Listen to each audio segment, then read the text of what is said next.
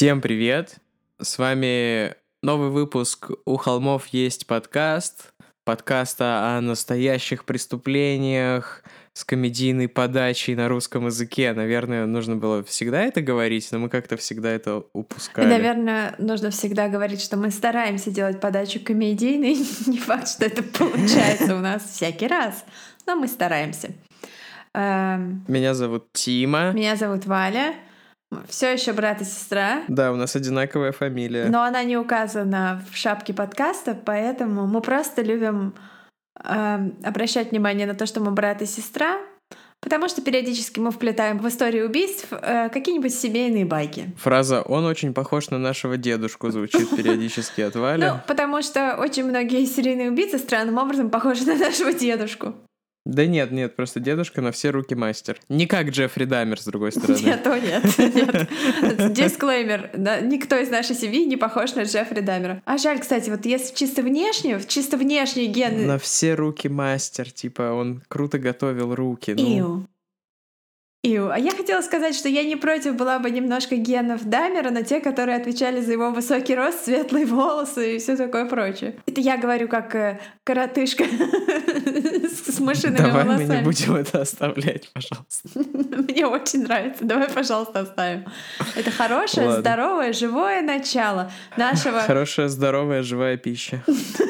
А вот это неплохо. А вот это засчитывается. Ладно, не все нам хихоньки да хахоньки. Я так и знала, что ты это скажешь. Э, Надо бы и к делу, наверное, переходить. И у нас опять макрюха. Макрюха, макруха. Макрюха. У нас тут каждую неделю макруха для вас. Я представил написание, как будто бы это ирландская фамилия, так МС Макрюха. Мэтью макрюха. Да, у нас есть долгоиграющая шутка про то, что потный МакКонахи в «Интерстелларе», когда он плачет, глядя на видеозаписи, которые ему отправляла дочка, в «Интерстелларе», да? Я уже сказал, Да, что в это в «Интерстелларе». Он весь мокрый, и Валя называет его Мэтью МакКрёнахи после этого. Пара-пара-пам. Что-то выпуск только на часа, мы уже скатились.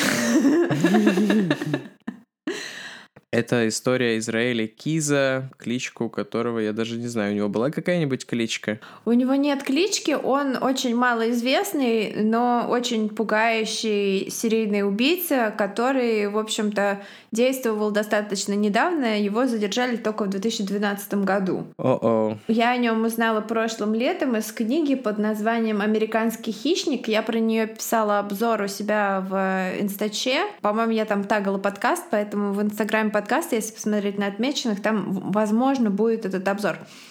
И, соответственно, основной источник материалов для нас э, в этом выпуске это вот эта книга. Автор ее женщина по имени Ма- Морин Каллахан.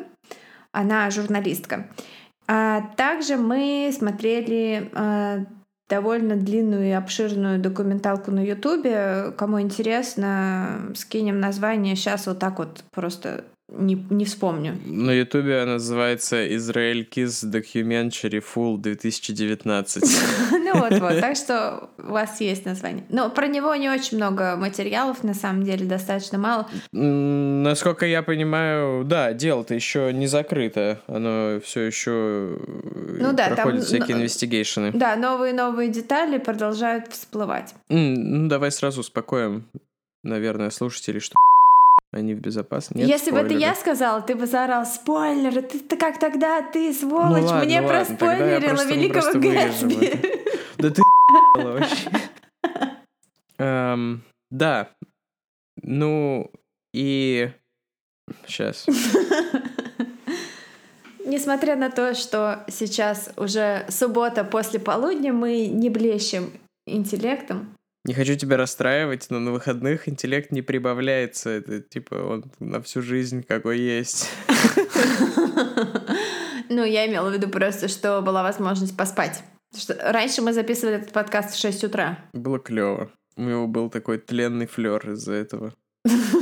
Ну, не знаю. Сейчас вы услышите историю маньяка Израиля Киза. Сразу предупреждаем вас, что здесь будет несколько очень э, сложных, очень триггерных тем, поэтому viewer discretion is advised. Как говорится, уберите всех несовершеннолетних э, детей от динамиков, и вот как разворачивались события. Город Анкоридж, Аляска. Четверг, 2 февраля 2012 года, 7.45 вечера. Зимой на Аляске темнеет очень рано. Ну, нам, россиянам, к этому и не привыкать, собственно. Это те же широты, что и наша страна. Поэтому в 8 вечера темно как ночью. И если бы не снег, темнота была бы совсем непроглядной. 18-летняя Саманта Кеник заканчивает свою смену в ларьке с кофе. Через 15 минут за ней должен приехать ее парень и отвезти ее домой. Она уже почти закончила уборку, подмела пол, вытряхнула баки кофемашины. Вряд ли стоит ждать клиентов в такое время. Улицы этого небольшого городка уже пусты. Саманта готовится снимать кассу, когда к окошку подходит молодой высокий мужчина. Он дружелюбно улыбается Саманте и заказывает большой экстра горячий американо. Цень! Психопатический напиток. Э, вздохнув, она поворачивается к кофемашине и начинает готовить его напиток. Когда она поворачивается, протянув ему стаканчик, она видит в окне что-то, что заставляет ее отскочить, подняв вверх руки. «Выключи свет и ляг на пол», — говорит ей мужчина. Свет мигает и гаснет. Дальше на записи видеонаблюдения все погружается во тьму. Видны только силуэты и очертания. Вот мужчина залезает в окно. Вот он прикасается к Саманте. Дальше темнота. Когда в 8 вечера парень Саманты приезжает за ней, свет в фургоне выключен. Он решает, что, видимо, за ней заехал ее отец. Когда в 11 вечера он получает смс от Сэм «Поживу у друзей пару дней, не волнуйся». Он сразу понимает, что с ней случилось что-то страшное. Ведь Сэм его Сэм, никогда бы так не поступила. Когда парень и отец Сэм приходят в полицию, те быстро находят ту самую запись, где высокий мужчина в черном подходит к фургону с кофе. Но первая теория, которую отрабатывает полиция, такова. Сэм решила сбежать вместе со своим новым тайным бойфрендом, а ограбление инсценировано ради того, чтобы снять с нее вину за пропавшую выручку из кассы. 300 долларов. И правда, ей 18 лет, почему бы нет? Они опрашивают всех друзей Сэм, но все без толку. Потом смотрят камеры в радиусе наблюдения вокруг фургона. На одной из записей видно, как Сэм садится в белый пикап вместе с мужчиной. Она выглядит спокойно, не бежит и не спешит. Просто садится. Пикап уезжает. Таких машин в одном Анкоридже много тысяч. Чего уж говорить о всем штате. И правда, эксперты ФБР потом выяснят, что это был Chevrolet Silverado белого цвета, а это типа чуть ли не самый продаваемый пикап в Соединенных Штатах. Ну типа один из бестселлеров точно. Пикап уезжает. Полиция начинает расследовать другие теории, но все безрезультатно. Они раскапывают прошлое Саманты в поисках врагов и плохих поступков, но не находят ничего. Потом они принимаются за ее отца. Он байкер, и его банда, по слухам, крышует наркосделки. Может быть, он кого-то выбесил, кинул на деньги, и девочку похитили с целью шантажа или мести. Отец все отрицает. Он проходит тест на полиграфе, он говорит правду. Он не знает, где Саманта и что с ней случилось. Более того, Отец Саманты организует в городе настоящее движение по поиску своей дочери. Он создает страницу на Фейсбуке, э, где можно перевести деньги в фонд вознаграждения за любую информацию о ней. Спустя две недели на счету уже 30 тысяч долларов. Именно тогда парень Саманты получает смс с ее номера, отправленное из Анкориджа. В нем адрес парка и указание на конкретное место и постскриптум. Ну разве она не красотка? И это очень-очень интересное замечание, к которому мы потом обязательно вернемся. О, да. Полиция мигом мчится на место, указанное в сообщении. Там доска объявлений, и на ней булавкой приколот прозрачный пакет. В нем лежит записка. Переведите 30 тысяч долларов на счет Саманты, или она умрет. К записке приложена фотография. Снимок на полароид. На нем Саманта. Рот ее заклеен черным скотчем, глаза зажмурены от яркой вспышки а волосы заплетены в косу. Рядом с ней рука. В руке газета, ежедневное издание Анкориджа, Выпуск датируется несколькими днями ранее. Ее отец, парень, друзья и все обеспокоенные граждане вздыхают с облегчением. Она жива, с ней все в порядке. Единственное, что смущает на мутноватом снимке отца, это то, что Саманта никогда не носила свои волосы заплетенными в косу. Теперь полиции и ФБР, которые уже подключились к расследованию, Остается только ждать, когда преступник воспользуется дебетовой картой девушки. В надежде на благоприятный исход они переводят э, определенную сумму денег на карту Саманты, но не 30 тысяч, как попросил похититель, а всего пять. И теперь полиция и ФБР, которые на этот момент уже подключились к расследованию, остается только ждать, когда преступник воспользуется дебетовой картой девушки. Некоторых все еще не оставляют сомнения, что, возможно, это хитрый план самой Саманты. Они ждут, и через несколько дней банк оповещает их о том, что кто-то снял с карты деньги. Вот только похититель не учел, что на карте стоит лимит по снятию наличных. 500 долларов в день. И ему придется не один раз пользоваться картой, чтобы снять выкуп. Так, с помощью ежедневных транзакций ФБР составляет маршрут преступника. Он улетел из Аляски и едет из Аризоны в Техас, избегая федеральных трасс. С помощью снимков э, с камер на банкоматах они устанавливают, что он ростом около 190 сантиметров и носит серую толстовку. Его лицо всегда скрыто маской, но ему удается установить, на какой машине он едет. Это белый Ford Focus. Тоже, в принципе, очень распространенная машина, и эта информация им не слишком сильно помогает. Дальше ФБР делает предположение, каким будет его дальнейший маршрут. Называют номер дороги, связываются с местными властями и техасскими могучими рейнджерами, которым передают ориентировку. Остается только ждать и надеяться. Один из рейнджеров, прочитавший 12 марта ориентировку на машину и водителя, предполагаемого похитителя, медленно ехал на обеденный перерыв на своей служебной машине по маленькому техасскому городку, когда заметил припаркованный у мотеля белый Ford Focus с номерами из Аризоны. Развернувшись, он проехал у стоянки несколько раз, Потом связался со своим знакомым из патрульной службы и рассказал о своем наблюдении. Они поставили об этом в известность ФБР, и федералы проинструктировали техасцев, что они не могут просто так взять и вломиться в машину или арестовать водителя, поскольку если это действительно разыскиваемый похититель, то все должно быть сделано точно по букве закона, а в случае нарушения все найденное в машине в качестве улик нельзя будет использовать в суде. Патрульный рейнджер дожидаются, когда из мотеля выйдет и сядет в машину водитель, высокий молодой мужчина с темными волосами. Они едут за ним по шоссе и ждут, чтобы он дал им повод включить мигалку и попросить его свернуть на обочину. И вот после того, как он э, выезжает из города, он разгоняется и превышает скорость буквально на 5 км в час. Формально это все, что им нужно. Ford Focus останавливается, Мужчина опускает стекло и с недовольным видом протягивает им свои водительские права. Они выданы на Аляске. Имя на них Израиль Кис. 32 года. Он не имеет никаких правонарушений, записи о судимостях или арестах. В этот момент они должны были бы отпустить его, если бы не тот факт, что рядом с его правами в кошельке лежала банковская карта Саманты Кеник. Та-та-та-та. Израиль Кис родился в штате Юта в 1978 году.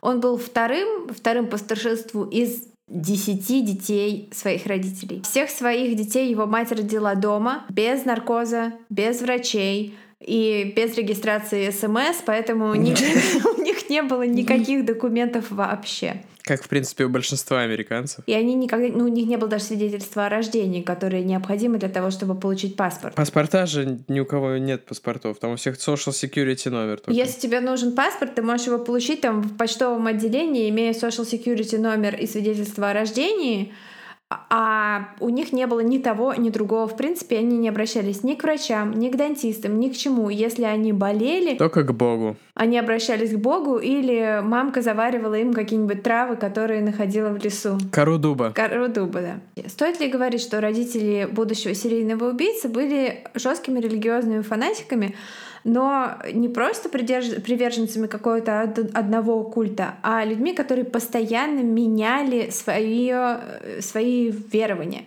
Что, конечно, послужило дополнительным фактором к тому, что мало того, что твои родители сектанты, они еще такие, не, наша старая секта, вот забудьте, то вот из-за чего мы верили и били себя плетками до крови по, по спине в лесу, вот это была фигня. Вот сейчас наша новая вера, вот она истинная, дети. Хорошо? Хорошо.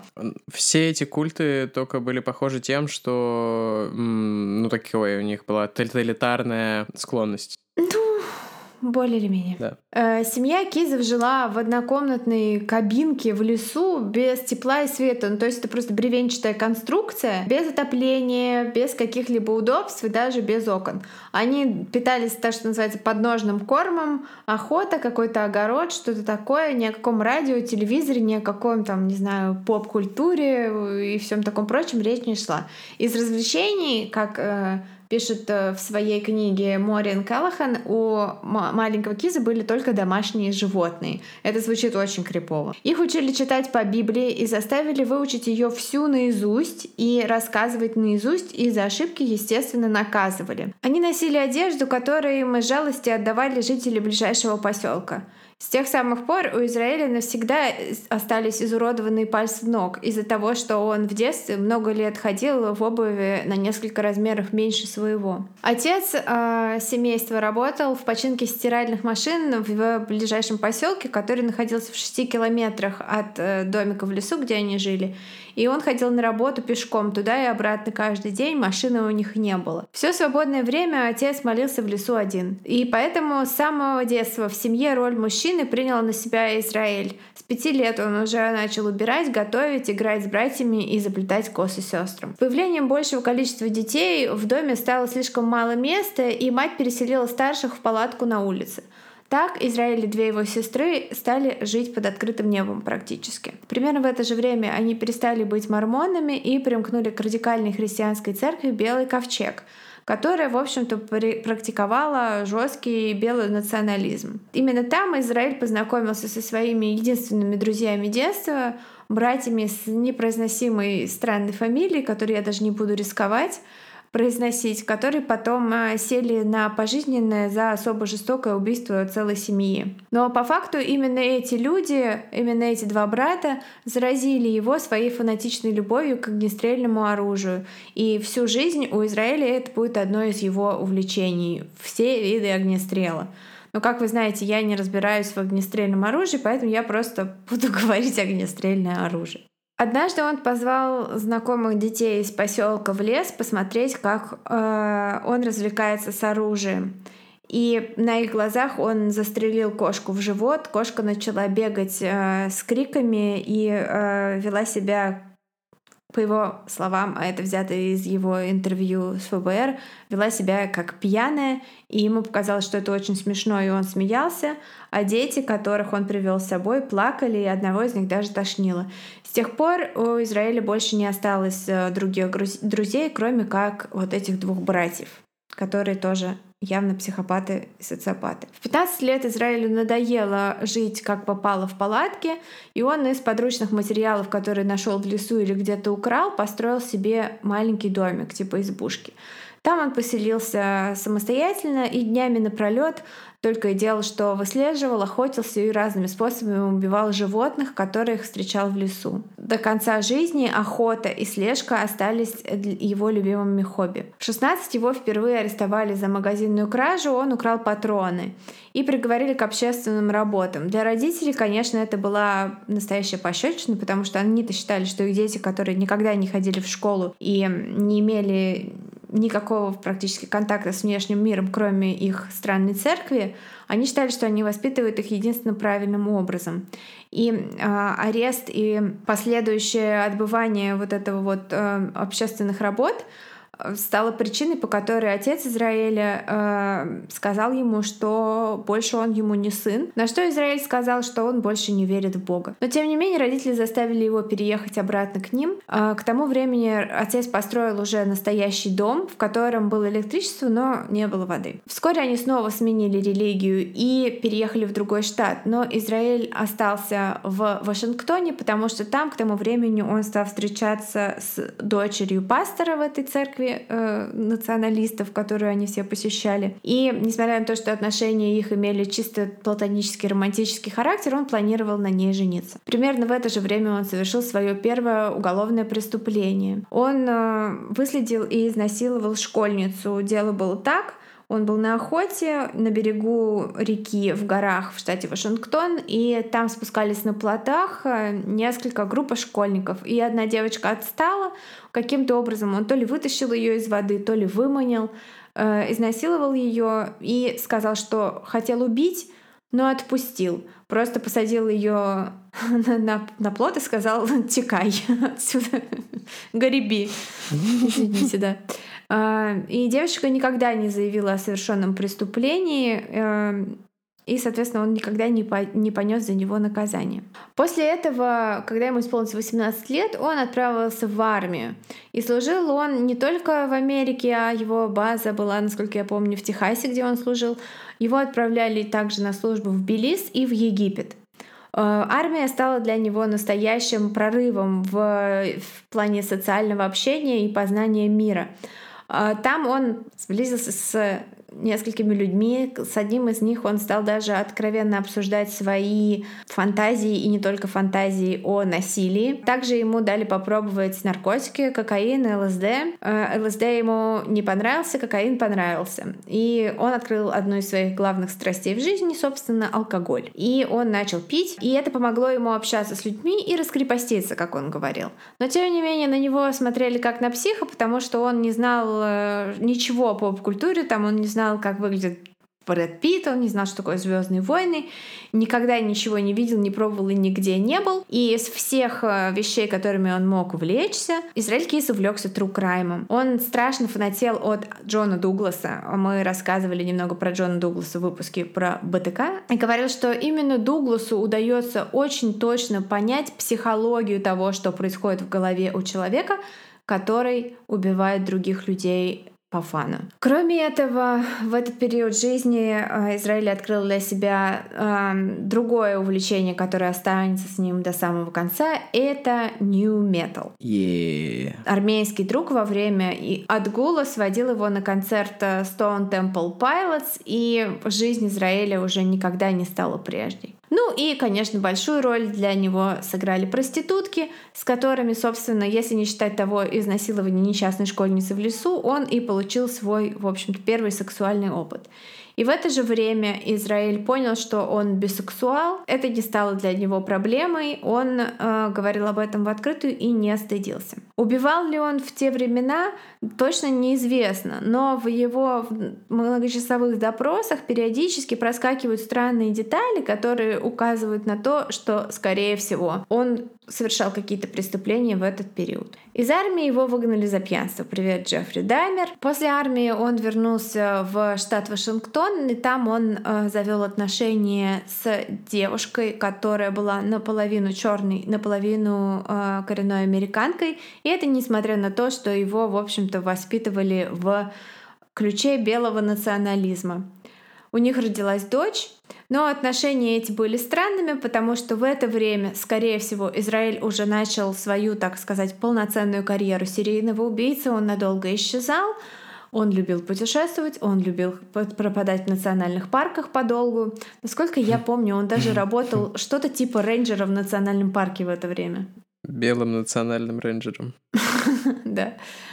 Вот, и он, э, ну, в общем, он не сделал ничего для того, чтобы эти отношения как-то развивались, а девушки были свои проблемы, свои тараканы, поэтому она стала довольно сильно пить. Он отнял у нее родительские права и вместе со своей новой подругой, которая была врачом по профессии, он переехал жить, собственно, в Анкоридж вместе со своей дочерью.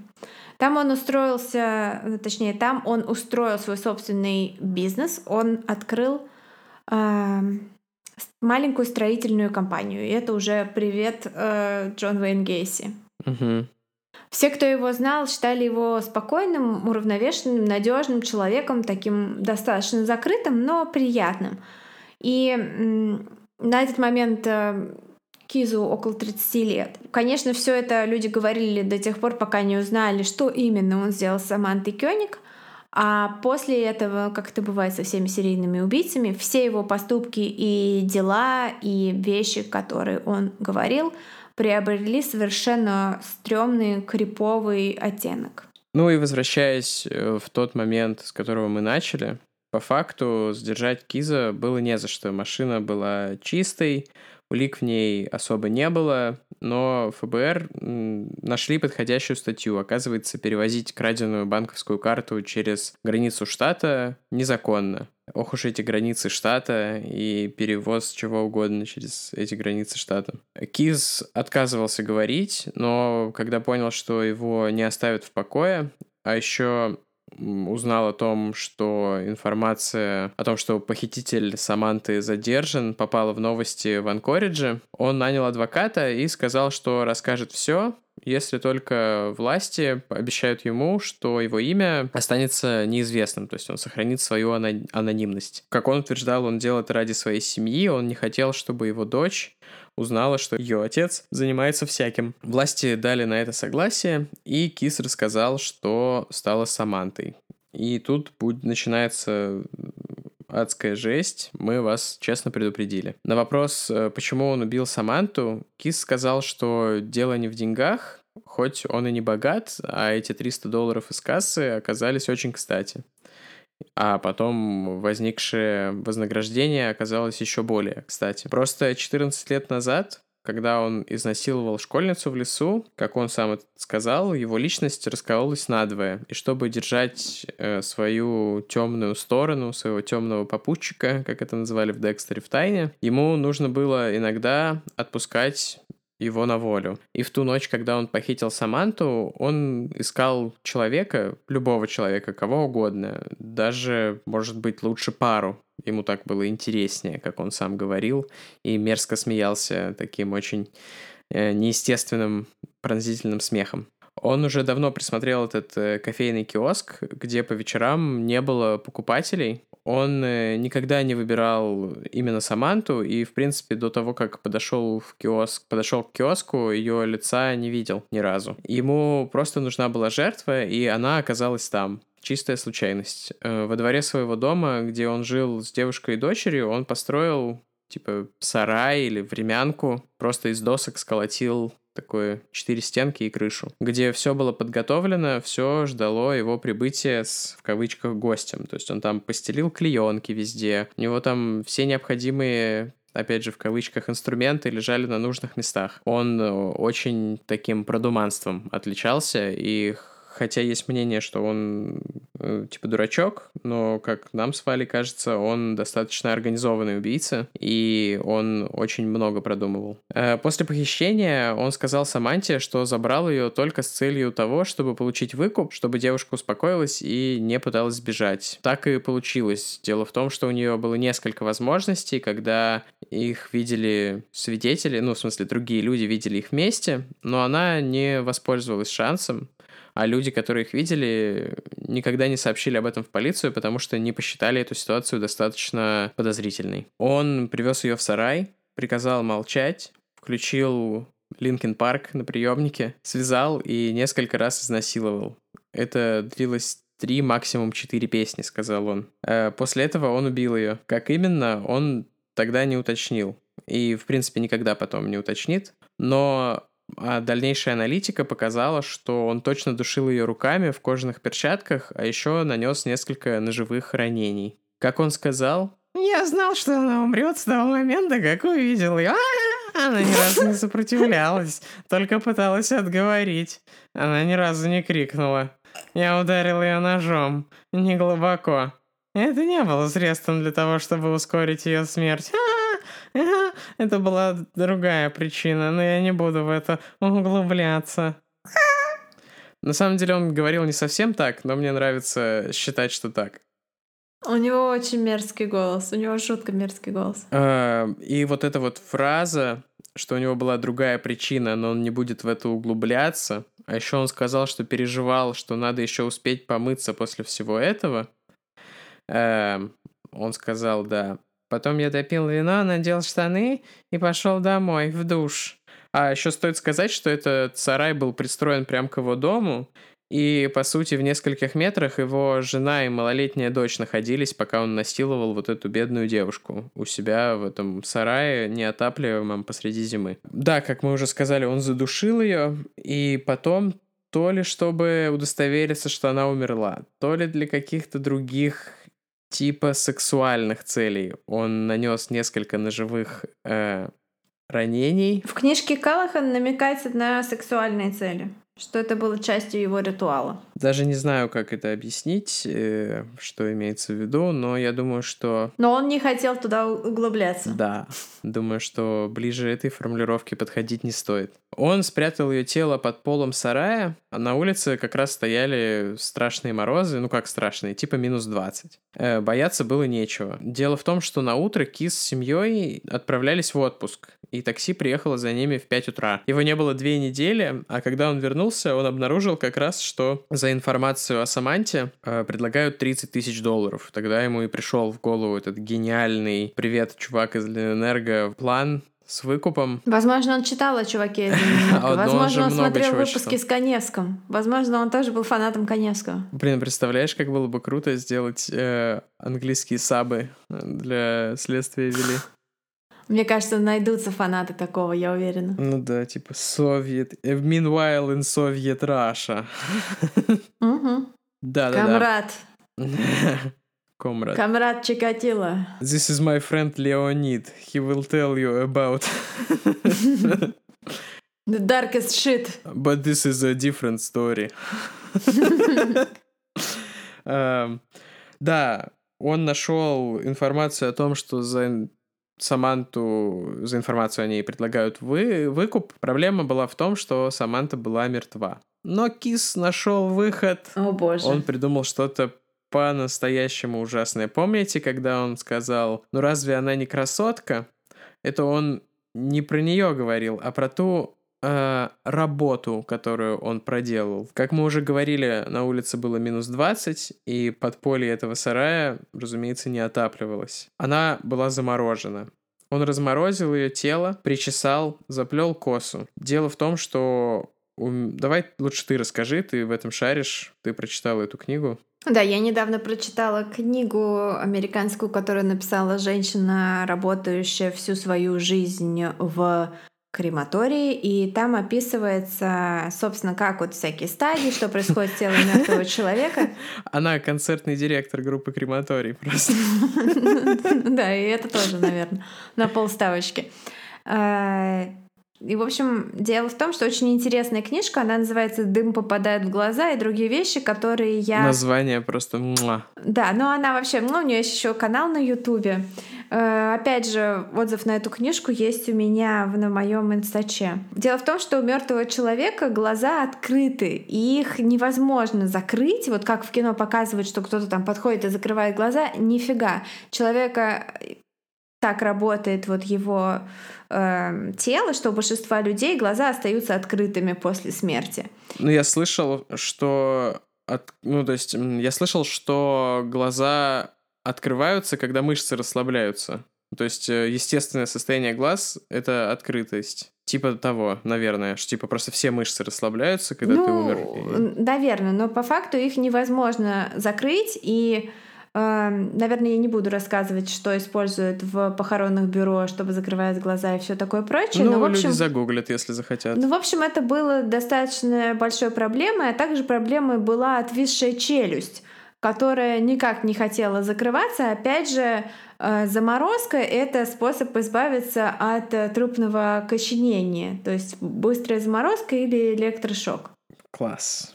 Поэтому Кизу пришлось использовать разные подручные средства. И тут я передаю слово нашему корреспонденту в Санкт-Петербурге, mm-hmm. Тимофей. Валентина, не слышу вас. Я приложил э, палец, палец к уху. Да, как вы помните, э, ее рот был заклеен черным плотным скотчем, и это не случайно. Этот скотч как раз придерживал отвисающую челюсть. Израиль Кис был заядлым рыбаком, и под рукой у него, конечно же, оказалась рыболовная леска. Именно ее он использовал, чтобы зашить Саманте глаза. Как вы помните, опять же, на полароиде она с плотно закрытыми глазами. Кстати, хотела сказать, что в интернете э, существует э, фейк этой фотографии. Он тоже довольно стрёмный. Но если вы найдете, это фейк. Ой, я перед выпуском, чтобы настроиться, поискал одну из э, моих любимых тем, которые ты мне открыла. Это фотографии 19 века, когда фотографа уже забронировали там на год вперед, а половина участников фотографии умерла, и там эти трупы на этих э, железных э, макетах, каркасах, да, фоткаются такие, типа, это мы и четверо наших детей, двое из которых в гробах. Там есть такая фотка. Но они все забальзамированы, так что это уже даже и не труп. Там такой вообще такой трэш. Ох, так, ладно. Вернемся к нашей прекрасной теме. Он принес косметику своей девушке из дома и накрасил Саманту. Никогда не оставляйте свою косметику наедине со своим парнем. Вы никогда мужем, не да? знаете мужем, никогда не знаете на ком или на чем он а. ее использует. What?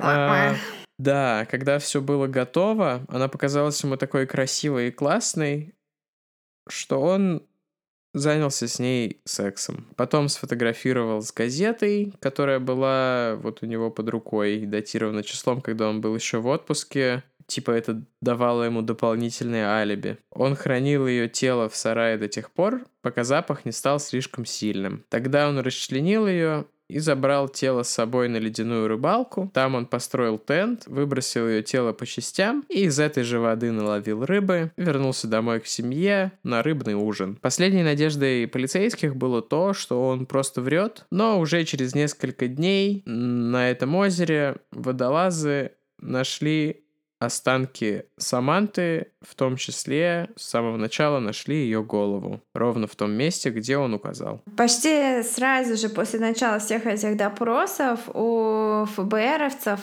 возникло щемящее ощущение того, что перед ними серийный убийца. И когда они спросили Киза об этом прямо, он в своей мудацкой манере общения не стал ничего отрицать, но и не стал э, ни на что соглашаться и ничего подтверждать, только начал мерзко хихикать.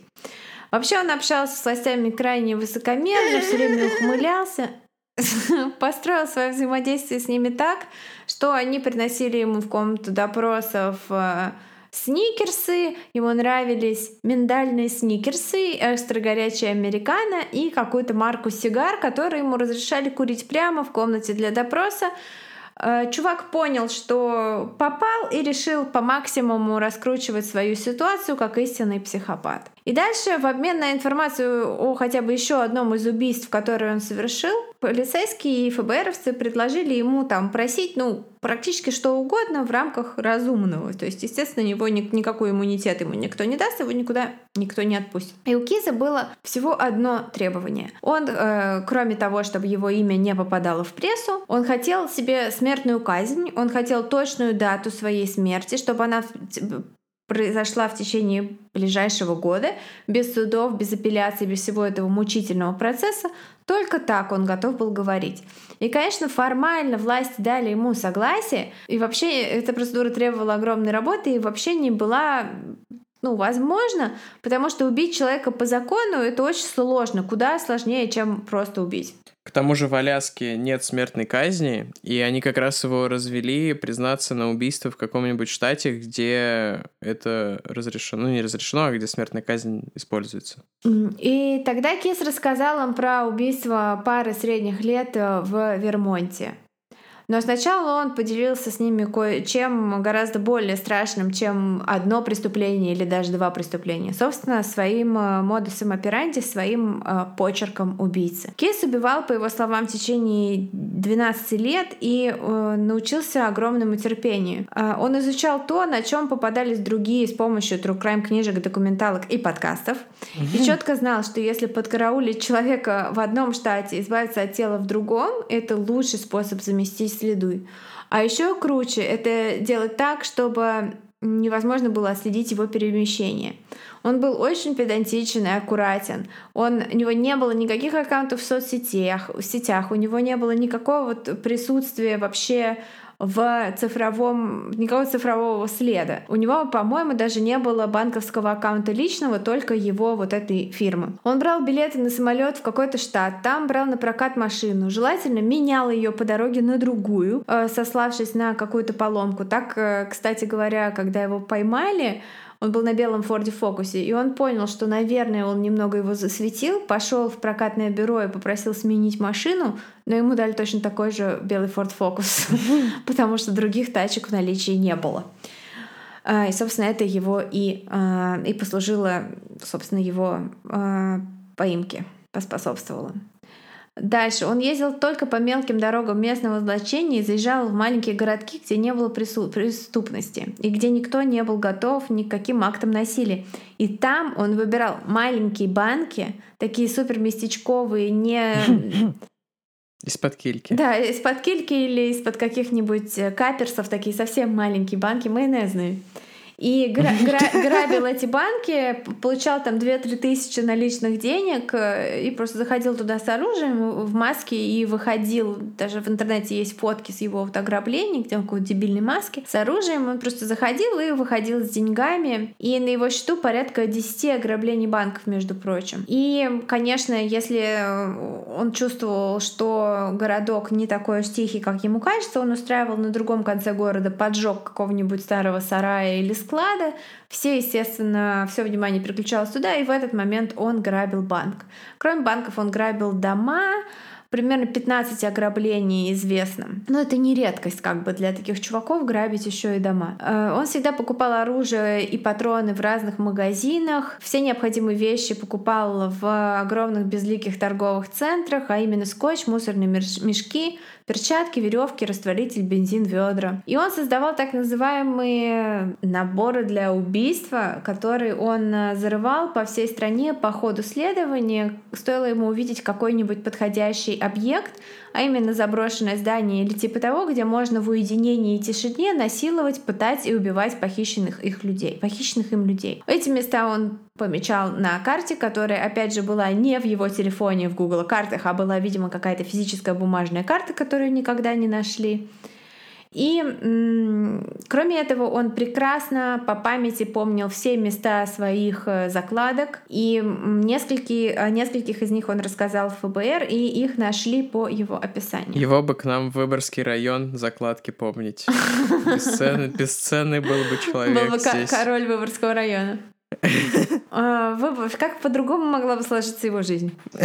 Выбор жертв всегда был случайным. У него никогда не было типажа, а он считал это огромной, фатальной ошибкой большинства серийных убийц. Он говорил, что ему по фану со всеми. Мужчины, женщины, дети, старики.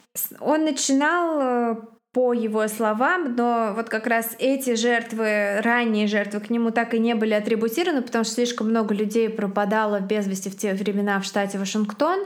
Он просто в национальных парках выслеживал одиноких хайкеров и убивал их выстрелом из винтовки на дальнем расстоянии. Но вскоре ему это наскучило, и он начал... Эм, от, от тела он избавлялся. Какие-то он привязывал якорями и сбрасывал на дно глубоких озер, какие-то закапывал, какие-то сжигал. Поэтому многие из его преступлений остаются просто не идентифицированы. Потом ему стало скучно, и он перешел уже к пыткам и более жестоким, и более, так сказать, близко контактирующим способом э, убийств людей. А потом он даже дошел до того, что э, стал практиковать убийство пар. Именно о таком преступлении он рассказал ФБРовцам. Да, Тима? Это как переход с сигарет на вейп, когда ты переходишь на пар.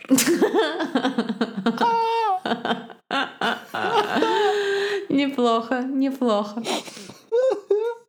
За несколько лет до ареста он поехал в штат Вермонт, где уже раньше присмотрел заброшенный и выставленный на продажу фермерский дом и неподалеку зарыл свой набор убийцы. Кстати, вот фотку такого набора мы приложим к посту. Потом он поехал в ближайший город и стал охотиться. Медленно ездил по улицам, высматривал э, людей. Сначала он хотел похитить одного мужчину, но что-то не получилось и не срослось. Потом а, пару в баре, но они поехали с кем-то другим. И вот он просто рыскал по улицам с другим маньяком, да? Да, с БТК поехали. Поехали с БТК. Но они сказали, нет, э, ты какой-то слишком слащавый, вот этот высатый мужчина. Он Деннис! Деннис? Это, кстати, был бы просто угар, это был бы огонь. Э, Да. А сама, а сами, сама эта пара, это были бы Фред и Роуз Уэст. Они такие, ну давай смеримся писюнами. Мне кажется, в БТК был маленький писюн. В общем, Израиль Кис медленно тошнил по улицам спящего зажиточного городка, смотрел на лужайки и передние двери. Почему он это um, делал? Потому... Ты расскажешь? Мне Валя использовала наше локальное семейное слово для обозначения медленной езды. Медленно-нервной если... езды. Да, ну что он просто типа ездил с маленькой скоростью, тошнил. Израильки тошнил по всем по улицам маленького зажиточного городка. И он смотрел, э, чекал лужайки и передние двери в домах, потому что если в доме есть ребенок, то на лужайке валяются какие-нибудь игрушки, а если в доме есть собака, то, скорее всего, будет собачья дверь. Он предпочитал... Это будут грязные игрушки. Да. Но он предпочитал, он предпочитал выбирать дома без детей и собак, потому что это слишком шумно и много возни. Да. Поэтому он остановился на доме семьи Курье, потому что, как ему показалось, там не было собаки, не было ребенка, он был совершенно прав. Эта пара была, им уже было около 60 лет. И плюс к тому, Израиль Кис был строителем, не будем забывать, и он легко мог определить планировку дома, просто по внешнему виду понять, где спальня, потому что обычно висит кондиционер только в спальне на втором этаже. А, чтобы удостовериться, что он прав, он вскрыл машину, припаркованную перед домом, и там оказались эм, свидетельства того, что в доме живет пожилая пара, пара средних лет, то, что ему нужно. Интересно, какие это были свидетельства? Пачка памперсов для взрослых? Возможно. Он пролез внутрь через вентиляционный отсек, отправился в спальню, разбудил их, наставив на них э, дуло своего огнестрельного оружия. Но это не метафора, это не эфемизм пока что. Нет, это чистая правда.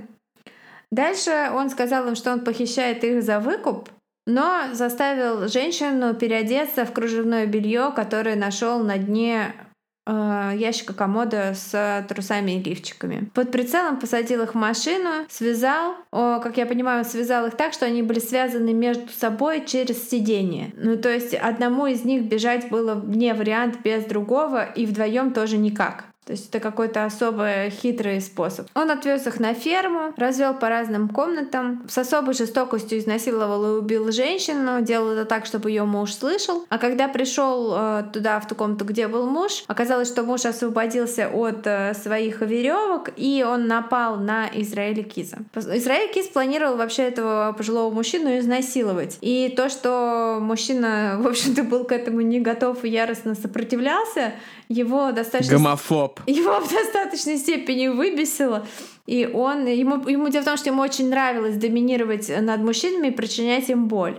Ему пришлось убить его не фановым способом, а именно просто расстрелять. И после этого он переложил их тела в мусорные пакеты, отвез на свалку строительного мусора и поджег дом. Полиция никогда не нашла их тела. Очевидно, что свалку эту закопали и поиски там ничего не дали. Но по свидетельским показаниям, которые удалось получить уже после того, как Кис рассказал свою историю, стало понятно, что он не врет. И плюс к тому, к этому он указал на точное место, куда он выбросил оружие, которое использовал при этом преступлении. Полиция пыталась найти компьютер Киза, но от него он то ли избавился, то ли у него не было своего компа. А, но тем не менее на компьютере его девушки они нашли огромную папку «Израиль, не трогать личное». И там в этой папке было огромное количество сохраненных PDF-ок, листовок о пропавших без вести людях в разные года, в разных штатах а, на протяжении примерно 10, 12, 15 лет. О том, относятся ли все эти листовки к Кизу и его преступлениям, он так никогда и не дал комментария, он требовал дату казни. Время шло, даты не было, а, он продолжал отказываться разглашать детали, а его имя вовсю полоскали в прессе. Израиль Киз нашел выход из этой ситуации. Он покончил с собой у себя в камере меньше, чем через год после ареста. На стене собственной кровью он написал какое-то очень загадочное послание, которое до сих пор никто не понимает, что он имел в виду. А там была просто цитата из of a Down. Но есть версия, что это, это цитата, господи, что это послание указывает на захоронение каких-то тел его жертв, но пока это либо не раскрыто, либо просто нам неизвестна эта информация. Кроме того, он оставил возле своего тела длинную пафосную посмертную записку в стиле текстов New Metal Group. Да, там были какие-то стишки даже. Да, но дело серийного убийцы Израиля Киза по сей день остается нераскрытым. Минимум 10 из его закладок остались не найденным. По его передвижениям и листовкам с пропавшими без вести найденными на компьютере его девушки ведутся проверки до сих пор. А про этот клад он говорил, что в детстве ему всегда хотелось найти сокровище, и поэтому я решил закопать свое. Он ужасен. Важно то, что Кис, описывая свой метод, сказал, что всегда, когда собирался идти убивать, выключал свой телефон и даже вытаскивал его батар... из него батарейку. Поэтому полиция сейчас и ФБР сверяет э, историю активности его телефона, когда он пропадал из сети, пропадали ли в это время в этом радиусе люди, где он был, его маршруты, близлежащие грабежи в банках и все такое прочее. А, и доподлинно известно, что всякий раз, когда он пропадал из сети, он совершал преступление. И поскольку официальный аккаунт его убийств сколько, 11, 13, что-то типа такого, есть мнение... Я, честно говоря, слышал очень много разных э, цифр в зависимости от того, какого года источник, потому что там постоянно подтверждают новые какие-то. Ну да. Ну, в общем, скажем, что официально это 11. Но на самом деле э, считается, что это намного-намного больше. Просто точно ничего не известно. Он дал список описаний некоторых своих преступлений без имен. Он дал предметы людей, но не дал места. То есть очень много разрозненной информации. Все это есть на сайте ФБР ФБР, fbi.gov. Я теперь там тусуюсь постоянно, там очень-очень интересно. Там есть даже видяшки. Э, в общем, Сколько на самом деле у него жертв доподлинно не знает никто. Люди пропадают каждую минуту, вот, а хищники типа Израиля Киза не отличаются внешне от нас с вами ничем. Если только не слышать, конечно, их бесящий смех. То есть человек с таким смехом, это, конечно, сразу понятно все. И это история Израиля Киза. Для него единственным способом был начать свой бизнес, потому что на всех собеседованиях он такой и HR такие, у, фу, нет, спасибо. На всех собеседованиях, да, он еще тер ладошки об штанишки, как это он делает. О, э, он, он так вот трет ладони о бедра своих штанов тюремных красных, их посмеивается, и когда он описывает свои преступления, ну, конечно, самих записей вот с графическими деталями, их, угу. и, а их не релизнули публично, естественно. Но есть, типа, чуть ли не 10 часов э, этих э, футажей ФБРовских про то, как он сидит э, в этой камере для допросов, пьет американо, а еще там есть эти куски, где он ждет, пока придут э, сотрудники ФБР, и там просто 10 минут в тишине сидит чувак, который замочил как минимум 11 человек. А, крепота. Ну да, я думаю, выложим э, в Инстаграм какие-нибудь стоп-кадры с этих допросов. Но он угу. такой, он выглядит, в принципе, как обычный чувак, ну, ничего так... департмент, чувак. Ну да, то есть ничего такого. Но он типа высокий, э, спортивный, там, как сказали в подкасте My Favorite Murder, он довольно кьют, похож на кого-нибудь, кто мог бы сниматься в рекламе одежды North Face. North Face такие суд. Вот так, вот такая вот история. Но он же из Аляски. North Face. Fuck Face. Just Fuck Face. У нас есть такая подписчица. А, привет, Just Fuck Face. Вот такая вот история. Что-то у нас не очень смешно как-то было, но на самом деле, ребят, я пока готовилась к этому выпуску, я что-то так пересралась, что я поставила кусок железной арматуры. Я сейчас временно одна в доме, а я живу в доме. Вот, и у меня тоже На есть... втором этаже. На втором этаже у меня тоже есть кондиционер в спальне. И, в общем, я поставила кусок железной арматуры возле кровати. Забыла об этом. Ночью встала попить водички перевернула эту палку, она упала с грохотом. Я просто мега испугалась. Мои собаки испугались. Написала мне шесть матерных смс Э, начался какой-то лай, топот, какая-то соседская собака начала лаять. Короче, я такая, о боже мой. И теперь палка хранится под кроватью. А я пока, я сейчас много читаю книжку, где подробно описана ситуация, которая в Колумбайне произошла. И Я такой, ну неудивительно, что Израиль Кис получился такой, типа, что он пошел в армию и все такое, ведь его папа был морпехом. И говорю это Валя, она такая, ты дурак, э, он был мормоном, а не морпехом. Потому что отец Эрика из Колумбайна был морпехом. Да, но это уже другая история. Другая история, да. На этом, наверное, все. Как всегда, спасибо всем. Спасибо за ваши комменты, за ваши отзывы, за лайки, за все-все-все. Фолловьте нас в социальных сетях у холмов. Да, не бывает слишком много комментов. Это я обращаюсь к подписчице, которая написала, что слишком много комментов пишет. Пиши еще больше. Да, мы любим, мы читаем все ваши комменты. Вот. И дальше в этом году у нас будут всякие интересненькие выпуски, которые вы давно ждете и давно просите. Yeah. Да, я надеюсь, что у нас будет даже какие-нибудь максимально интересные выпуски в этом году. Но об этом позже. Да, это был у холмов, у холмов, у холмов. Есть подкаст, есть подкаст, есть подкаст. Тима и Валя прощаются с вами до следующего четверга. Пока! Пока!